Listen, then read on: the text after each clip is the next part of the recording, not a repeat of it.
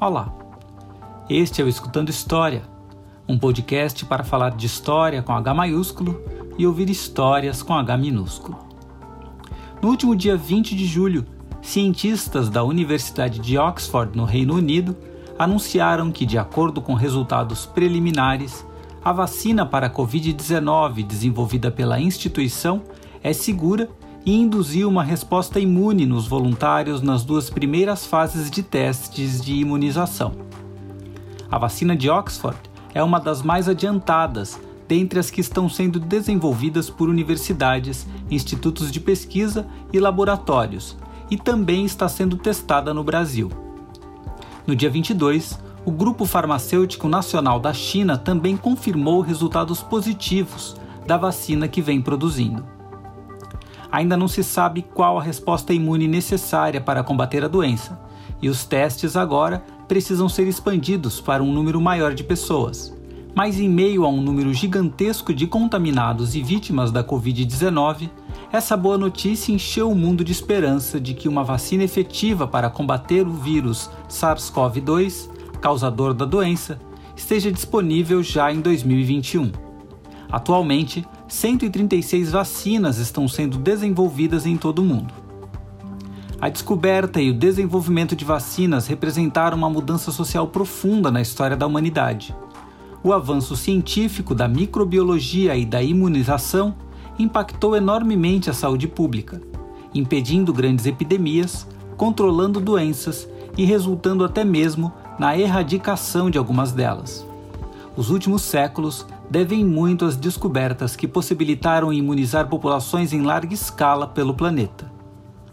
Este episódio do Escutando História revisita a trajetória da invenção e do desenvolvimento de vacinas que foram cruciais para livrar a humanidade de enfermidades terríveis que deixaram milhares de vítimas quando tinham um caminho livre para se espalhar. E também revela os dramas de quem sofreu em épocas em que não existiam esperanças para a prevenção e o controle de terríveis enfermidades. A palavra vacina tem sua origem no termo em latim vatinus, que significa derivado da vaca. A descoberta da vacina tem direta relação com este animal, porque foi através das observações da ordenha das vacas que o médico inglês Edward Jenner desenvolveu a técnica que posteriormente resultaria no método de vacinação. A enfermidade que levou a essa descoberta era uma das doenças transmissíveis mais terríveis do mundo, a varíola.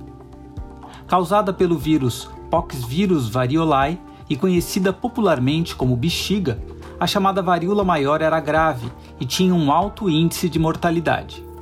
Seu período de incubação durava de 10 a 14 dias, tendo como sintomas a febre, o mal-estar generalizado e dores na cabeça e nas costas. Três dias depois, apareciam as erupções na pele, que eram a sua marca mais conhecida. Elas evoluíam de pequenas brotoejas para pústulas com pus. Quem sobrevivia a esse quadro ficava para sempre com as cicatrizes, principalmente no rosto. A múmia do faraó Ramsés V, que morreu em 1156 a.C., trazia na pele as lesões características da enfermidade. Na mesma época, há relatos de sua presença também na China. A doença também foi uma das responsáveis por dizimar exércitos astecas em suas chegadas Américas com os espanhóis. A primeira epidemia da doença no Brasil ocorreu em 1563. Ela não poupava ninguém. Entre as suas vítimas estão Luís XV da França, Mary II, rainha da Inglaterra, o imperador José I da Áustria o czar russo Pedro II. Também era uma doença do estigma por conta das cicatrizes que deixava. Elizabeth I, Catarina de Médicis e George Washington foram algumas das personalidades históricas que sobreviveram à doença. Ainda no século XVIII, antes da descoberta da vacina, Lady Mary Montagu, a esposa do embaixador inglês em Istambul, notou que os turcos evitavam a doença introduzindo na pele das pessoas saudáveis um líquido extraído das feridas de varíola de um paciente infectado. Esse método era conhecido como variolação. o historiador Cláudio Bertoli explica como funcionava o método no documentário Revolta da Vacina, produzido pela Fundação Oswaldo Cruz. A variolização nada mais é do que a introdução no corpo do indivíduo são de um pus de um indivíduo que havia contraído a varíola, no momento em já em que as bexigas, as bolhas que o varioloso tem pelo corpo, estavam secando. Então pegava-se aquele pus da bolha e é, arranhava-se na pele de uma pessoa que ainda não havia contraído a doença.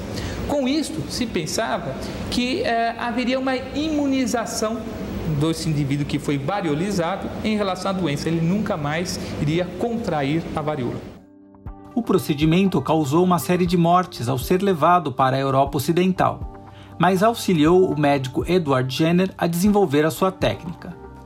Em 1798, Jenner publicou um estudo demonstrando como camponeses se contaminavam durante a ordenha com um tipo de varíola bovina. A ordenhadora Sarah Nelmes era uma dessas camponesas que havia adquirido a doença.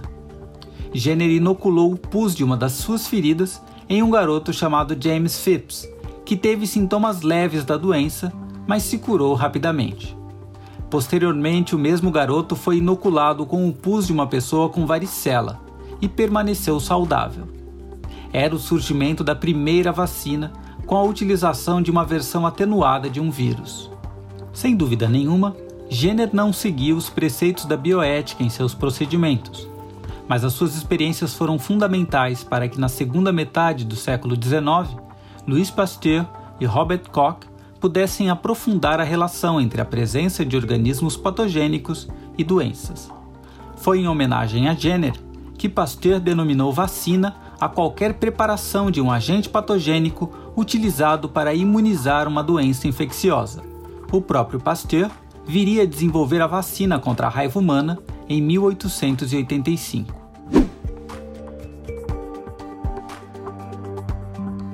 A poliomielite, também conhecida como polio ou paralisia infantil, é uma das doenças infecciosas virais mais dramáticas da história, tanto por não ter cura, como por ter provocado, ao longo dos séculos, deficiências físicas em milhares de pessoas, principalmente crianças.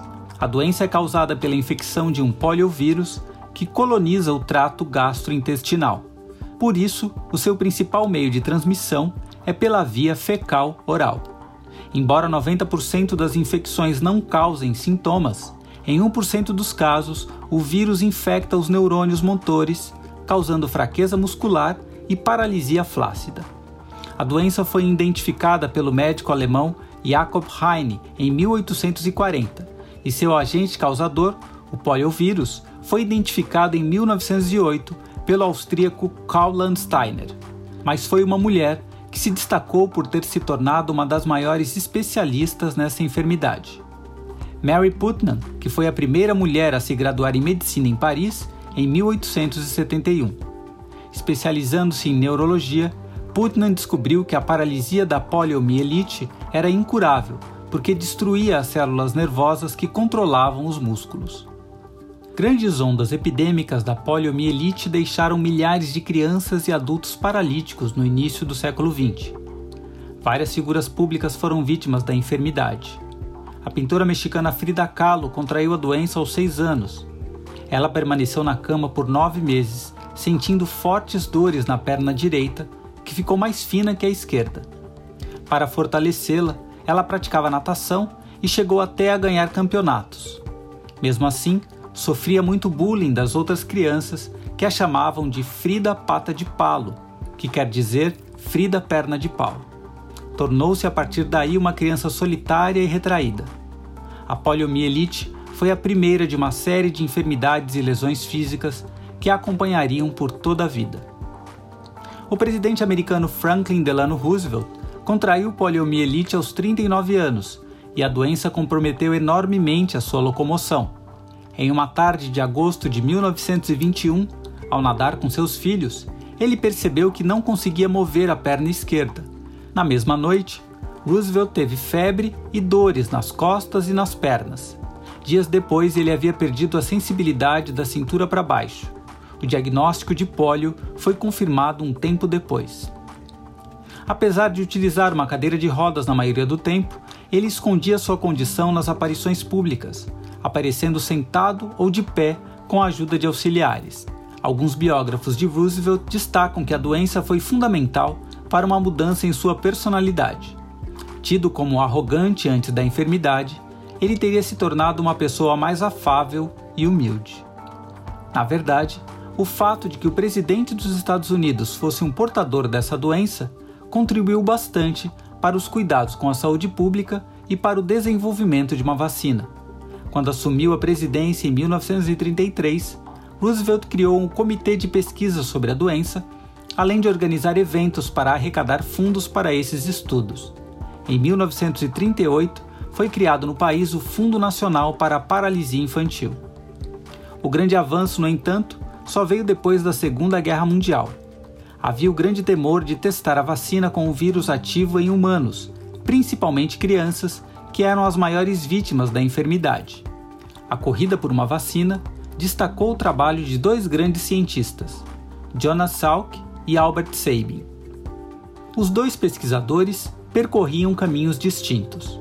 Salk acreditava no desenvolvimento de uma imunização a partir do vírus morto, com administração intramuscular. Já Albert Sabin defendia as propriedades do vírus vivo, com algumas modificações e sendo administrado por via oral. Jonas Salk acabou recebendo mais recursos da Fundação Nacional para a Paralisia Infantil nos Estados Unidos, vacinando mais de 1,8 milhões de crianças em idade escolar. Depois de um surto da doença nos anos 50, os testes com vírus inativos em voluntários, cerca de 1,5 milhões de crianças, deram resultado positivo. A vacina era segura e eficaz. Foi um dos maiores avanços da história da medicina e da saúde pública. Albert Sabin acabou organizando grupos de estudos com pesquisadores soviéticos com a utilização da vacina por via oral em milhares de crianças dos países do leste europeu. Sua vacina, além de ser facilmente administrada por via oral, tinha baixo custo e também estimulava a imunidade da mucosa intestinal. O vírus vivo, com suas propriedades atenuadas, também se espalhava pelas fezes das crianças vacinadas, permitindo até a imunização de outras crianças que porventura viessem a ter contato com eles em regiões com inexistência ou precariedade de saneamento básico. Albert Sabin renunciou aos direitos de patente da vacina que criou, o que facilitou a utilização dessa vacina pelo mundo. O resultado é que as pesquisas de Jonas Salk e de Albert Sabin permitiram a criação de um programa de erradicação global da poliomielite em 1988. A tuberculose é outra doença infecciosa grave que fez milhares de vítimas ao longo da história. Ela já era conhecida no Antigo Egito, já que suas lesões foram encontradas em múmias. A Mycobacterium tuberculosis, bactéria que causa a enfermidade, foi isolada em 1892 pelo alemão Robert Koch e por isso leva o seu nome bacilo de Koch. O cientista recebeu o Prêmio Nobel de Medicina por essa descoberta. A doença normalmente afeta os pulmões, embora também possa atingir outras partes do corpo. Em muitos casos, ela não manifesta sintomas. É a chamada tuberculose latente. Ela se torna ativa quando aparecem os sintomas clássicos de tosse crônica com sangue, escarro, febre, suores noturnos e perda de peso são os doentes com a tuberculose ativa que transmitem a enfermidade. A tuberculose foi, durante muito tempo, uma doença endêmica, principalmente entre as populações mais pobres. Na França das primeiras décadas do século XX, era a causa de uma entre cada seis mortes. Na Inglaterra, uma a cada quatro mortes era causada pela chamada tísica pulmonar, nome pelo qual a doença era conhecida. A doença também ficou muito ligada à escola literária do Romantismo, com seus poetas e escritores melancólicos e pálidos, que morriam precocemente do chamado mal do século. Lord Byron na Inglaterra e Álvares de Azevedo no Brasil são alguns desses exemplos. As personagens também sofriam do mesmo destino. Mimi, a heroína da ópera La Boheme, de Giacomo Puccini, é uma das vítimas da tuberculose, assim como a personagem principal de A Dama das Camélias. A descoberta da penicilina foi um grande avanço no combate à doença, embora o fármaco fosse ineficaz para tratar a tuberculose diretamente. Só em 1944, com pesquisas oriundas de investigações sobre a própria penicilina, que foi possível criar a streptomicina, o primeiro antibiótico que se mostrou eficaz no combate à tuberculose. Mas a grande revolução na saúde pública em relação à doença foi a invenção da vacina BCG, criada pelos pesquisadores Albert Calmette e Camille Guérin a partir da tuberculose bovina. Ela foi utilizada pela primeira vez em 1921 em uma criança recém-nascida cuja mãe tinha a doença. No Brasil, sua utilização foi iniciada em 1927.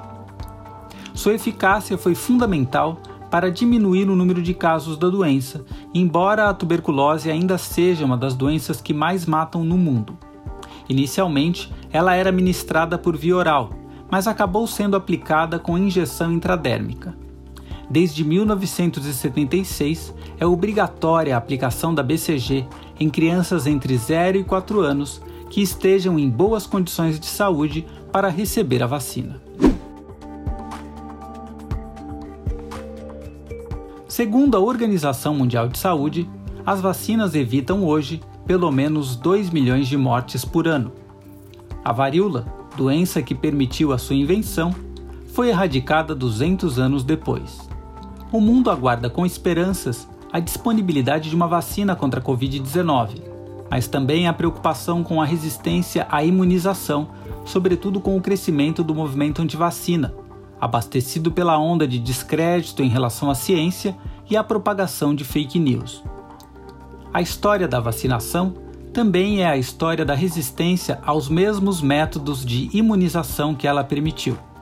E o Brasil, mais especificamente o Rio de Janeiro, viveu uma das maiores revoltas urbanas de sua história por conta da resistência à imunização obrigatória. Foi a chamada Revolta da Vacina. Nos primeiros anos do século XX, o Rio de Janeiro, capital da jovem república, era uma cidade bela, mas também bastante insalubre. Tuberculose, varíola, malária, febre amarela, peste bubônica. Essas eram algumas das doenças que graçavam pela cidade. Passageiros de navios que faziam escala no Porto Carioca temiam desembarcar ali. O porto em si já era um lugar de higiene precária e esse quadro não era distinto de outras áreas da cidade, com saneamento básico inexistente e cheia de cortiços. Em junho de 1904, o governo do presidente Rodrigues Alves, sob orientação científica do sanitarista Oswaldo Cruz, propôs uma lei tornando a vacinação obrigatória. A resistência logo surgiu, com petições assinadas por mais de 15 mil pessoas mas a lei acabou sendo aprovada em 31 de outubro do mesmo ano. Em novembro, Oswaldo Cruz propôs a exigência de comprovantes de vacinação para matrículas em escolas, empregos, viagens, hospedagens e até casamentos. Também previa-se o pagamento de multas para quem resistisse em ser vacinado. A imprensa acabou ajudando na circulação de boatos de que a vacina, ao invés de imunizar, poderia provocar a varíola Haviam também as brigadas sanitárias, que entravam nas casas e vacinavam os moradores à força. Logo a população reagiu. A revolta teve seu estopim no Largo de São Francisco, com protestos de estudantes contra a vacina. Um deles foi preso e não demorou para que a polícia entrasse em confronto com os manifestantes. Gritos como Morra a polícia e Abaixo a vacina começaram a se fazer ouvir pelas ruas. No dia 12 de novembro, uma multidão seguiu em direção ao Palácio do Catete, sede do governo. O motim se generalizou pela cidade no dia 13. Ergueram-se barricadas nas ruas, bondes foram queimados, delegacias e quartéis foram atacados e até as prostitutas aderiram à revolta. O governo usou o exército para conter os revoltosos e até convocou tropas de Minas Gerais e de São Paulo. No meio das manifestações contra a campanha de vacinação, surgiram outras demandas sociais, principalmente do movimento operário. opositores se aproveitaram do momento para desestabilizar o governo. Nesta entrevista dada para o documentário Revolta da Vacina, da Fundação Oswaldo Cruz, o historiador José Murilo de Carvalho falou um pouco sobre a complexidade do movimento. Foi uma revolta um pouco complexa, que é conhecida normalmente como revolta da vacina, mas ao lado da revolta popular contra a obrigatoriedade da vacina, houve também uma revolta militar, uma tentativa de jacobinos militares de dar um golpe de Estado. Os positivistas, que ao lado de Deodoro da Fonseca e Floriano Peixoto haviam proclamado a República e dirigido o país nos primeiros anos do regime, haviam sido apeados do poder pela elite cafeeira e agora se aproveitavam da crise para derrubar o governo. Cadetes da Escola Militar da Praia Vermelha marcharam para o Palácio do Catete e entraram em choque com as tropas do governo. Mas a revolta foi sufocada. No caso dos positivistas ortodoxos, além da oposição, digamos, é, científica à vacina, havia uma outra que eu acho que era mais importante, que era a tese central que eles tinham da separação entre poder espiritual e poder temporal. É, segundo eles, a doença era um problema que tinha a ver com né, o poder espiritual e, portanto, não cabia ao Estado. Era ilegítimo que o Estado interferisse na decisão pessoal de, da pessoa se vacinar ou não. Oposição e governo apontavam a natureza da revolta e classificavam seus líderes e participantes. Para a imprensa apoiadora do governo, como o jornal O País, e para a elite intelectual, o motim fora orquestrado por desordeiros e desocupados. Para a oposição, representada sobretudo pelo jornal Correio da Manhã, a revolta canalizara a voz do povo, estudantes, operários, militares e comerciantes do lado de oposição à vacina, além dos positivistas ortodoxos e seus, aliados políticos, como Barbosa Lima, né, principalmente, é, havia né, Vicente de Souza, que era o líder da, dos grupos operários mais organizados, e na parte do povão mesmo, na saúde, né, o famoso Prata Preta, que era um, realmente um líder popular autêntico que lembra muito né, os, é, quando Euclides da Cunha descreve os, os, né, os sertanejos de Canudos, aquelas figuras né, de, de líderes muito populares, muito autênticos e muito fortes. Oswaldo Cruz tentava resolver um problema sanitário sério no Rio de Janeiro, mas a maneira como o governo resolveu executar o combate às doenças e sua imunização acabou desencadeando uma crise social que revelou o que o historiador José Murilo de Carvalho chama de várias revoltas dentro da revolta. Embora o movimento refletisse essa realidade, a campanha sanitária foi o seu estopim, o que tem relação com a invasão da privacidade do poder público nos valores e costumes de uma população desacostumada a esse tipo de intervenção. Isso para não esquecer os tabus religiosos em uma cidade com forte presença de religiões de matriz africana, onde a presença de tabus em relação ao corpo é algo a ser considerado. A vacinação obrigatória acabou sendo suspensa, mas o governo também agiu com forte repressão em relação ao movimento, com prisões generalizadas. Uma batida policial no Morro da Favela resultou em várias prisões inclusive de indivíduos que não haviam participado do motim.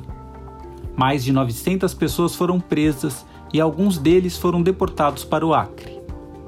Quatro anos depois, em 1908, uma epidemia de varíola matou 6.400 pessoas no Rio de Janeiro.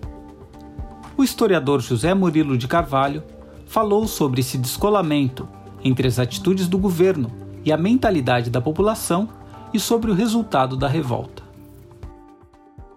Então, embora a revolta tenha forçado a paralisação da vacinação, que era em princípio uma ação é, uma ação boa, uma ação positiva, era o que o governo devia fazer. Mas como havia essa distância entre uma coisa e outra, dizer, o governo agiu sem levar em consideração os valores populares, a, a posição da população, é, isso é, de um lado, e que gerou essa reação, e que, no entanto, os frutos disso foram muito pequenos, porque daí não se gerou nenhuma, nenhum aumento de participação de, do lado da população e nenhuma, é, nenhuma, digamos, nenhum aprendizado da parte do governo que se refere à maneira de tratar a população. O mundo espera que a vacina da Covid-19 esteja disponível para todos em um curto espaço de tempo, já que a doença segue se espalhando pelo planeta e não temos qualquer previsão de quando a pandemia será refreada. Ao mesmo tempo, torcemos também para que, nessa luta contra um inimigo ainda desconhecido, a ciência seja a principal voz a ser considerada. Afinal, foi por meio dela que conseguimos vencer terríveis enfermidades do passado. Nós ficamos por aqui. Até a próxima.